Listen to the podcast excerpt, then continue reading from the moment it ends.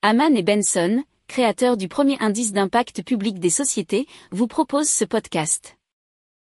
Haman and Benson.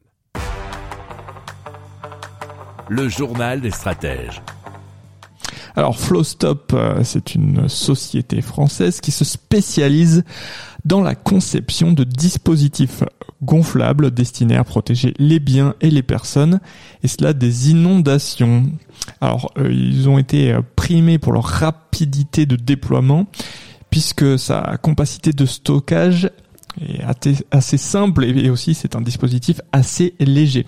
Il se compose de deux coussins sur mesure, l'un servant de barrière et l'autre d'isolant en s'écrasant contre le sol. Ils ont été euh, primés et cela au concours Lépine en mai 2023. Il faut savoir que la société travaille sur une nouvelle version de leur dispositif qui sera prévue pour janvier 2024.